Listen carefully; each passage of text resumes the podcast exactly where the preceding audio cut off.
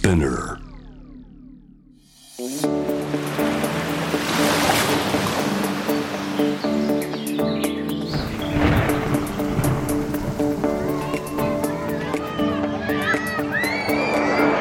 SDGs Explain for Business SDGs を仕事に生かすナビゲーターは SDGs を軸に活動するワールドロード CEO の私平原伊文です国連が掲げる持続可能な開発目標 SDGs を達成するためには個人はもちろん企業政府それぞれが考えアクションを起こしていかなければなりません。その中でも生活者に身近な企業が変化していくことは社会にとっても大きな意義を持っていると思います。この SDGs を仕事に生かすでは試行錯誤しながら SDGs に取り組んでいる企業のアクションや抱えている悩みを共有していきます。さてさて今年3月に北海道の札幌地裁で同性婚を認めないのは違憲という判断が出ました。まだ日本各地で同性婚訴訟は続いていますが歴史的な判断となりました。まだ日本では法的には認められていない同性婚ですがいろいろな形で同性カップルを後押しする活動が広がっています。SDGs の目標でいうと17番パートナーシップで目標を実現しよう達成しよう。ここの動きをパートナーシップそして結婚という文脈で支援している企業さんを本日ゲストでお迎えしたいなと思っております。今回は結婚式の可能性を追求しているクレイジーウェディングを運営する株式会社クレイジー代表取締役の森山和彦さんにリモートでお話を伺います。ではゲストをお迎えする前にまずは SDGs 関連ニュースをお届けします。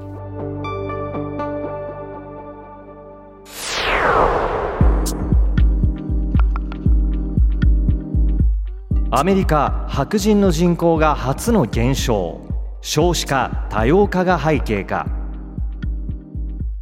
アメリカでヒスパニック系を除く白人の人口が初めて減少したことが最新の2020年国勢調査の結果で分かりました。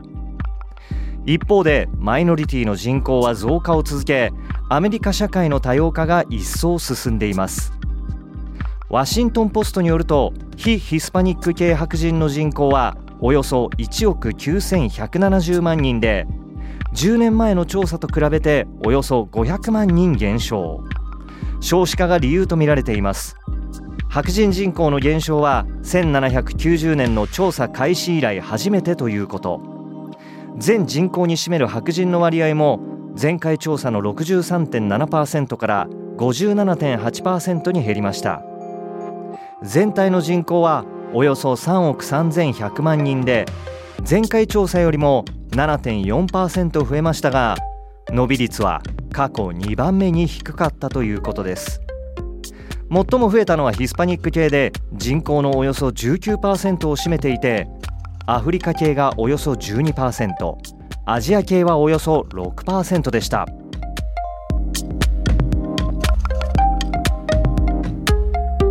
投票したら本10%オフプリンのプレゼント。ハッシュタグ選挙割の店舗が続々。ハッシュタグ選挙割始めました。7月に東京都議会選挙が行われましたが投開票日に向けて投票した人に特典サービスを提供する取り組みが広がりました。府中市のマルジナリア書店は6月26日店独自の選挙割をスタートしたことをツイッターで報告しました。オーナーの小林恵美さんによると30歳以下の若い世代に向けてインスタグラムなどを使ってニュースや社会問題を伝えているメディアノーユースノージャパンの活動に触発され選挙割を始めたといいます。小林さんは選挙に行っても何も変わらないと思いがちですが市民が政治に参加しないことは大変な結果を招きかねません。投票する行為を手放さないことの動機づけになればと思いました。とサービスに込めた思いを語っています。マルジナリア書店の取り組みは SNS でも話題になり何これすごく素敵もっと広まってほしい。この企画はすごすぎるなどのコメントが寄せられています。この秋には衆議院選挙も予定されており投票率向上に向けたアクションにも注目が集まりそうです。以上 SDGs ニュースでした。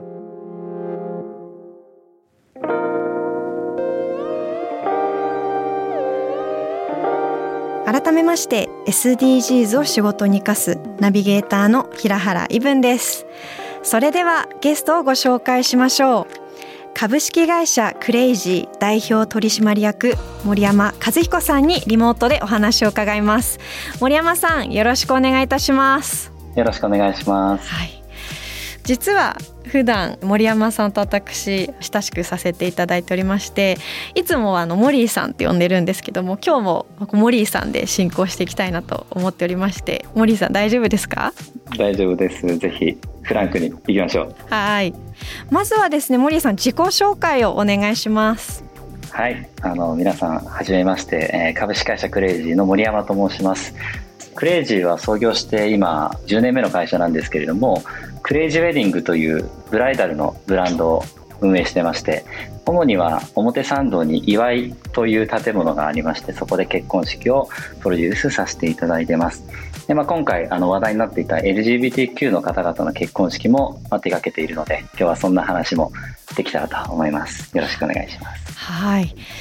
ちなみにクレイジーウェディングって、まあ、いろんなこう、うん、ウェディング会社がある中でオリジナルウェディングを展開されてるのかなと思うんですけどもそんなオリジナルウェディングを始めたきっかけだったりクレイジーがパートナーシップで何か解決したい課題って何かあるんですか、うんうん、なんかこういわゆるその社会的なマイノリティなことっていうのは果たしてそのマイノリティなことは本質的じゃないからマイノリティかというとそうではない可能性っていうのはあると思うんですよね。その社会社会において大事なことって変わっていくと。で僕たちが創業した時に例えば結婚式もすごく固定的な考えでまやっていたので僕からするとそれはおかしいんじゃないかなと思うことありますし今で言うとこの性別の違いとか、まあ、セクシャリティの違いいろんな違いに対してなんか違いがちょっと間違いというかなんかそういうふうに見るのが今の僕で言うとやっぱりおかしいんじゃないか。人間みんないろんな人が多様性ってすごく大事よねって思うようにその時代その時代で本当はこうなんじゃないかって思うものをやっているとその人たちってちょっとおかしいよねって言われるじゃないですか。はい、で僕らからするといやいやそのおかしいって言ってる社会の方がおかしいんじゃないかということで、ちょっと皮肉って僕らがなんかクレイジーだと。自分たちのことクレイジーって言うんだけど僕らもいろんなことクレイジーだと思っているというなんかそういうことでなんか社会に挑戦するというイメージで、まあ、クレイジーという名前をまあつけました。なのでその冠がついているウェディングなので、はい、まあ、ある種ウェディング業界に対して、まあ、挑戦的な姿勢で立ち上がったのが、まあ、この会社の始まりだったりします。そうだったんですね。当時ちょっとこう固定的な概念があるって先ほど森さん言ってたと思うんですけど、うん、どんな、まあ、婚礼業界におけるルールとかしきたりってあったんですか？僕が当時あの自分で結婚式を挙げたのが一番大きな要素だったんですけども妻の山川咲っていうもともと一緒にやっていた今クレイジーはあの卒業してるんですけれども彼女と一緒に創業してるんですけど彼女が結婚式を挙げるのが夢だったわけですよね。で僕自身もあのいろいろ考えたいタイプなんですよねでせっかく彼女の夢なんで自分たちなりに盛り上がってこんなことやりたいあんなことやりたいって話をして結婚式場行ったんですけど基本的には全部パッケージされてるわけですなので、ことごとく自分たちの希望は当たり前に聞いてもらえませんでした。15年前ぐらいですかね。はい。うん、そんな感じでしたもん。そうだったんですね。なんかこう幸せって人によって様々で、うん、で特にこう結婚式って新たなこうパートナーシップをお祝いする場かなと思うんですけども、うんうん、それに対してどうして婚礼業界は、まあ、昔のしきたりのこうままこうパッケージプランっていうものを提供するようになってしまったんでしょうか、うんこれはですね、うん。まさにパートナーシップという、あの文脈でビジネスの中でいうとやっぱり背景理解って大事だと思っていてえなぜパッケージが生まれたかというと結婚式をやりたい人口が一気に爆発したんですね。もともと結婚式ってうん。家とかでやってましたからはい。ただホテルでやるようになったりとかして芸能人もそうですけれどもみんながやりたいってなった時にその幸せな結婚式を挙げるためにパッケージ化する必要があったんです。うーんなのでそれは社会のためでしたし皆さんに喜ばれました。ただその次に出てきたのが媒体というかですね大手の媒体が出てきました。結婚業界には。そうなってくると今度は不動産ビジネスに変わってくるんですね。要はいい建物をやらないと人が来ないという仕組みになってしまったのではい。皆さん不動産を買ってるビジネスになっちゃってるんですよ。あなので大量に生産をしていた時代から次はその仕組みのまま不動産つまりいい場所で上げるっていうことになってるんでお金の全てがそこにつぎ込まれてるのであはい。皆さんが数百万払ってるものは基本的には不動産にお金を払ってるというスキームがあるのでうん。ここでオリジナルで何かやりたいってなると機能がないんですよ。はい。じゃあ機能やるんだとしたらプラスで数百万払ってくださいっていうことで僕が自分たちで結局いろいろやっていいよって言われたところに行ってじゃあ分かりました。僕たちのプラン全部話しますって言ったら出てきた見積もりが1300万だった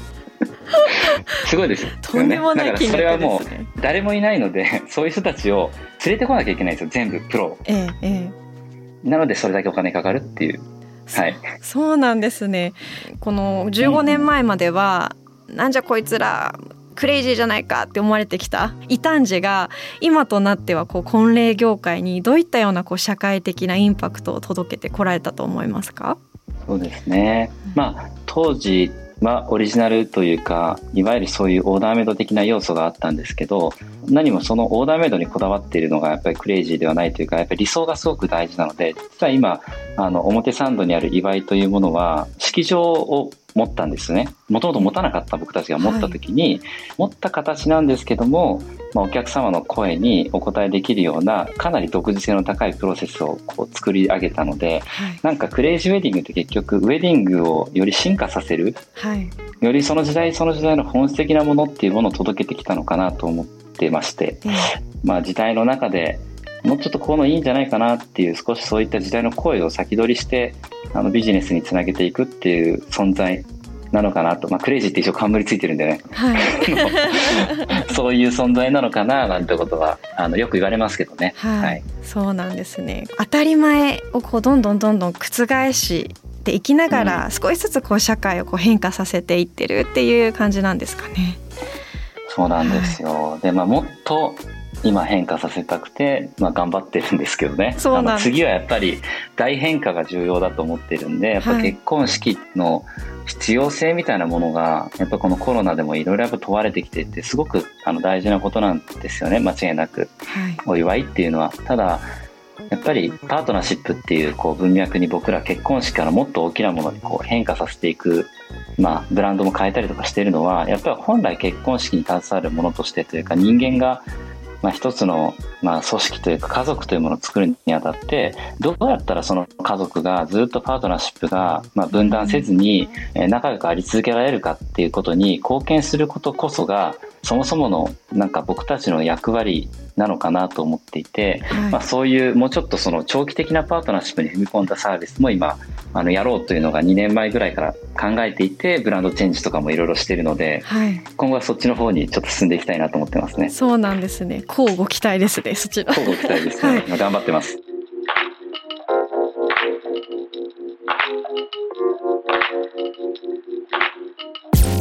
今パートナーシップの分断っていうのが出てきたと思うんですけどもこう日々、えークレイジーウェディングとしていろんなこうパートナーシップにこう向き合い続けてきた中でどんな分断が今起きているんでしょうか？そうですね。結構いろんな分断があるんですけど結婚式って非常に人間的なビジネスでして人間がよく見えるんですよとっても。でまあ、お葬式でも人間がよく見えると思うんですけれども結婚式も結構凝縮してるんですよね、まあ、特にある、まあ、代表的なその分断っていうのはやっぱ家族の分断っていうのが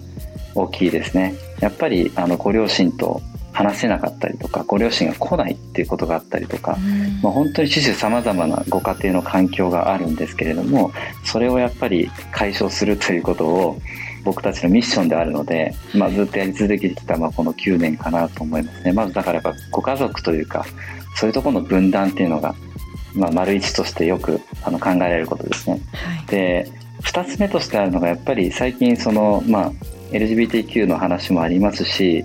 ちょっとあの同じような話じゃないかもしれないんですけど近いのがやっぱりそのコロナでゲストをどう呼んだらいいのかっていう、うん、ゲストと呼ばれる方と呼ぶ方がやっぱりこう思いがこう一緒にならないというこの分断やっぱりすごく大きいと思うんですよ。例えば LGBTQ の方々であればカミングアウトするのそう難しいし祝福されないんじゃないかとか結婚式場行ってもえー、とかって言われちゃうんじゃないかとかいっぱいねあの聞くんですけど話をね。なんかそういうそもそもの何て言うんでしょうね誰かに伝えることに対してちょっと不具合がもちろん持ってる方もいらっしゃいますしでもコロナも同じでこの時期に呼んでいいんだろうかとか聞けなかったりとかするんですよね、うん、そういうゲストとか周りの人間とのこの分断っていうのもやっぱり最近はすごく増えてる感覚がありますね。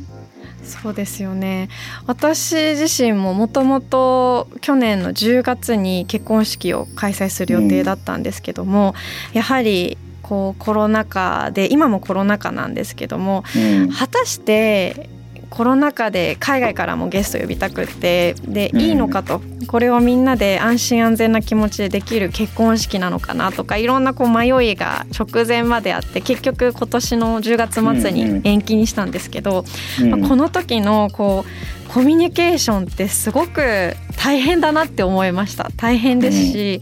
こう。いろんな人のことをこう生涯かけてずっとお世話になってきた方々だからこそ、うん、ここをどういう場にしたいかっていうのを改めて考えさせられましたね。はい、うん、そうなんですよね、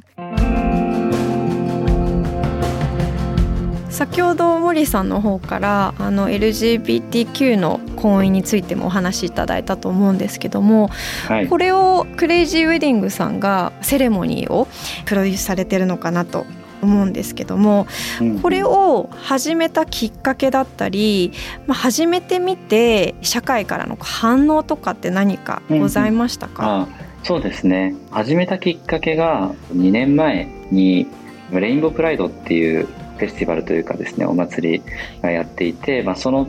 そこに出展をさせていただいたっていうのが一番最初のきっかけなんですね。でまあ、もっと前で言うと僕自身あの会社の同期が LGBTQ にまあ一人いるんですけれどもなので何て言うんでしょうね。身近な人間でそういう人ももちろんいましたしでやっぱそういうものもあって LGBTQ の現状とかを知った時にでうちの社内にもそういう、まあ、友達がとても多い子がいたりとかしてそういうの話をずっと聞いてました。ちょうどレインボープライドの話があったのでじゃあ出店しようということでセレモニーをその場で開催できるようなブースを出店してそこで結構皆さんに誓いの言葉っていうものをやっていただいた時にすごく感動があって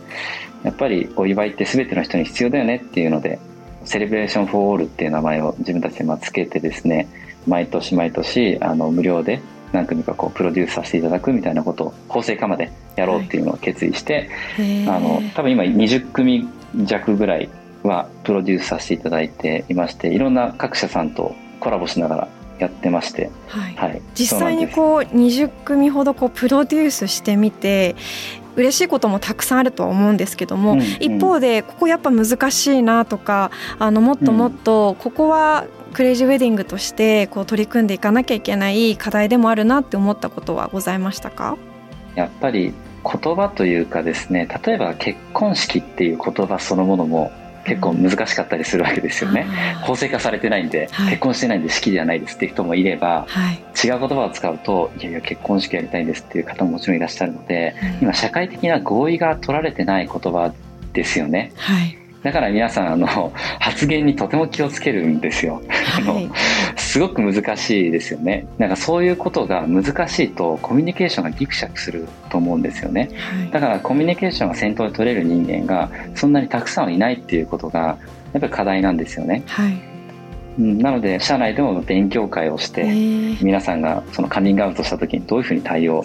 するというのかってみんなで考えたりとかいろいろ最近もしてましたけども、はいうちやっぱりパートナーシップの分断その分断を解消しようっていうのは、まあ、あらゆるこう分断を解消するっていうことに対して想像力というか相手に対する結局配慮だと思うんですよね。はい、で全部のことは配慮できないので結局分かり合う気持ちがまずは重要なんですけれども恐れることなく人と人とがちゃんと中心でこうつながっていくっていうことをやり続けることでしかないんじゃないかなと思いますねだから間違った言葉使っちゃいけないとかじゃなくて怖がることじゃなくてなんかつながること、うんうん、その勇気を持ってつながっていくこと許し合うこと寛容であることの方が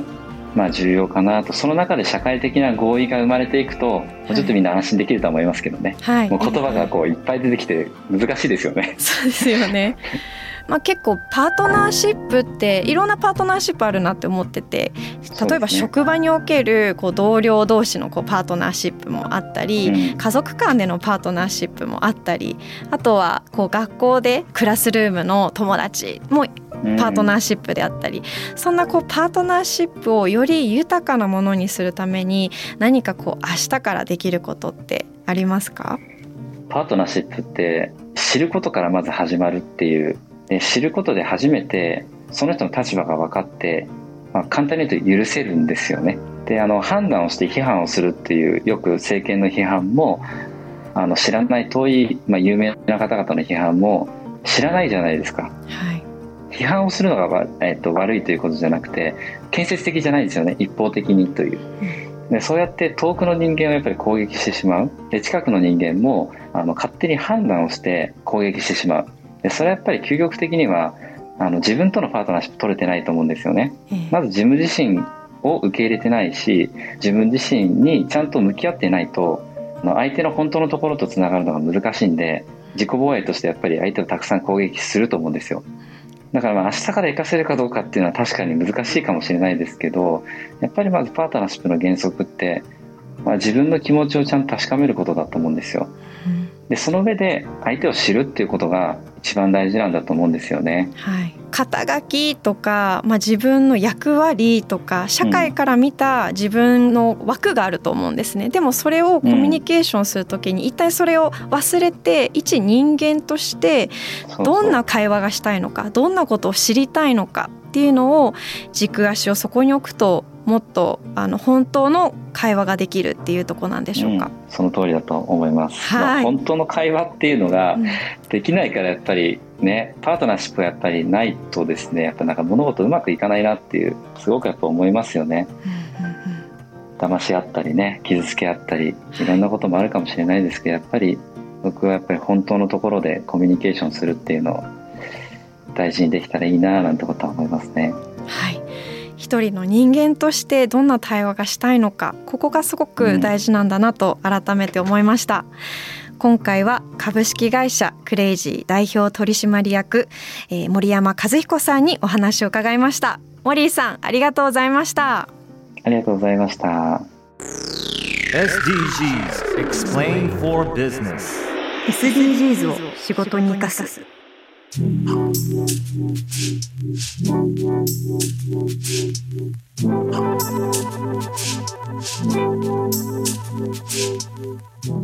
こからは仕事で使える SDGs の数字に関するトピックをご紹介します。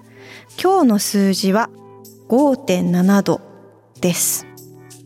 国連の気候変動に関する政府間パネル IPCC が発表した第6次報告書では気候変動が人間の行動に起因するものだとして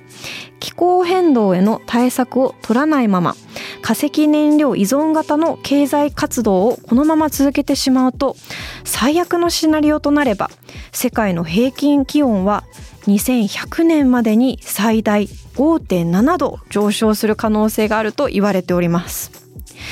持続可能な発展の中で2050年までに世界全体でカーボンニュートラルを達成した場合でも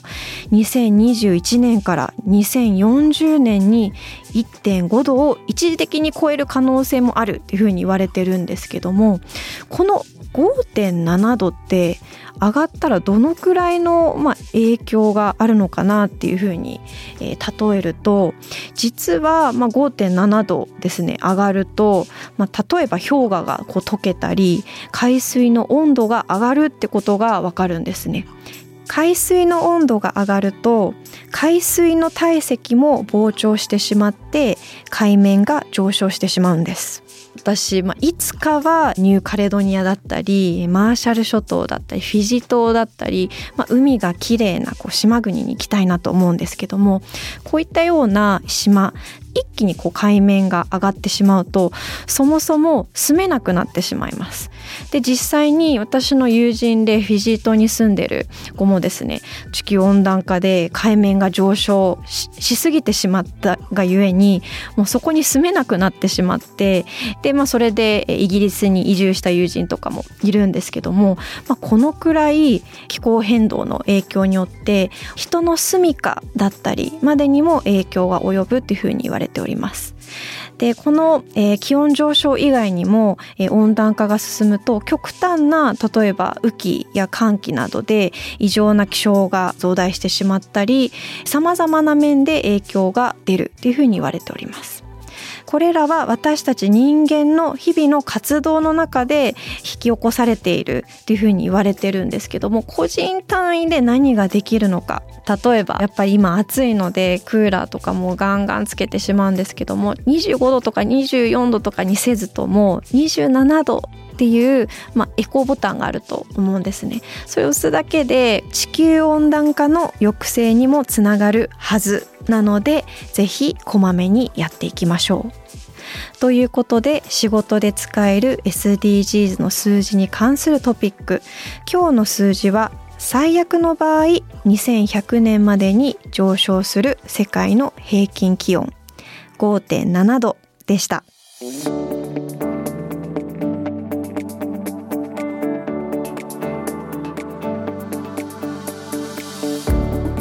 届けしてきました。SDGs を仕事に生かす。今回は株式会社クレイジーの森山和彦さんにお話を伺いました。いや前回のヘラルボニーの松田さんのお話もそうだったんですけども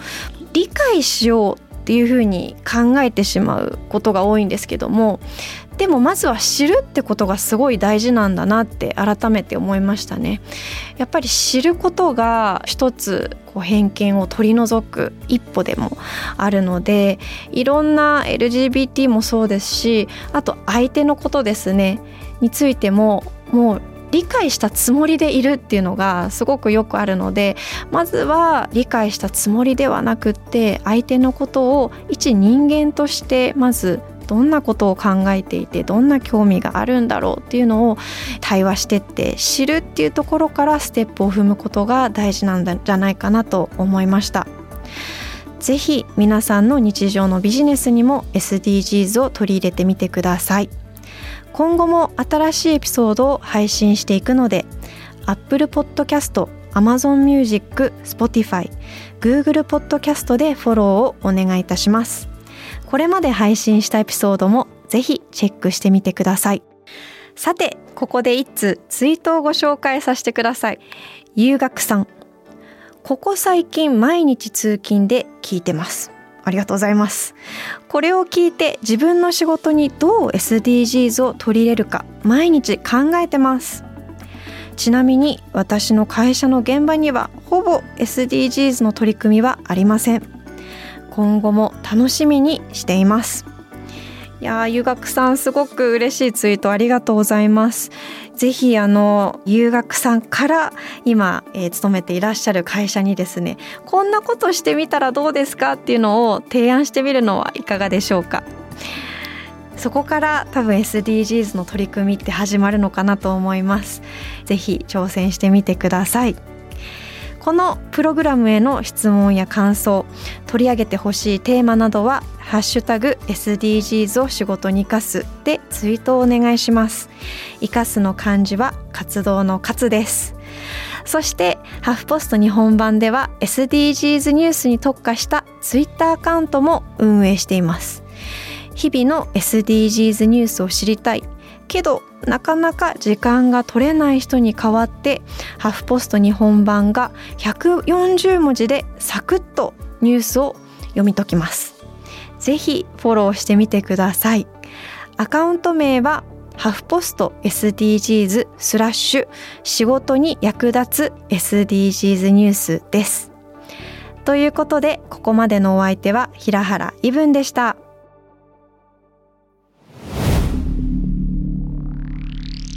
Spinner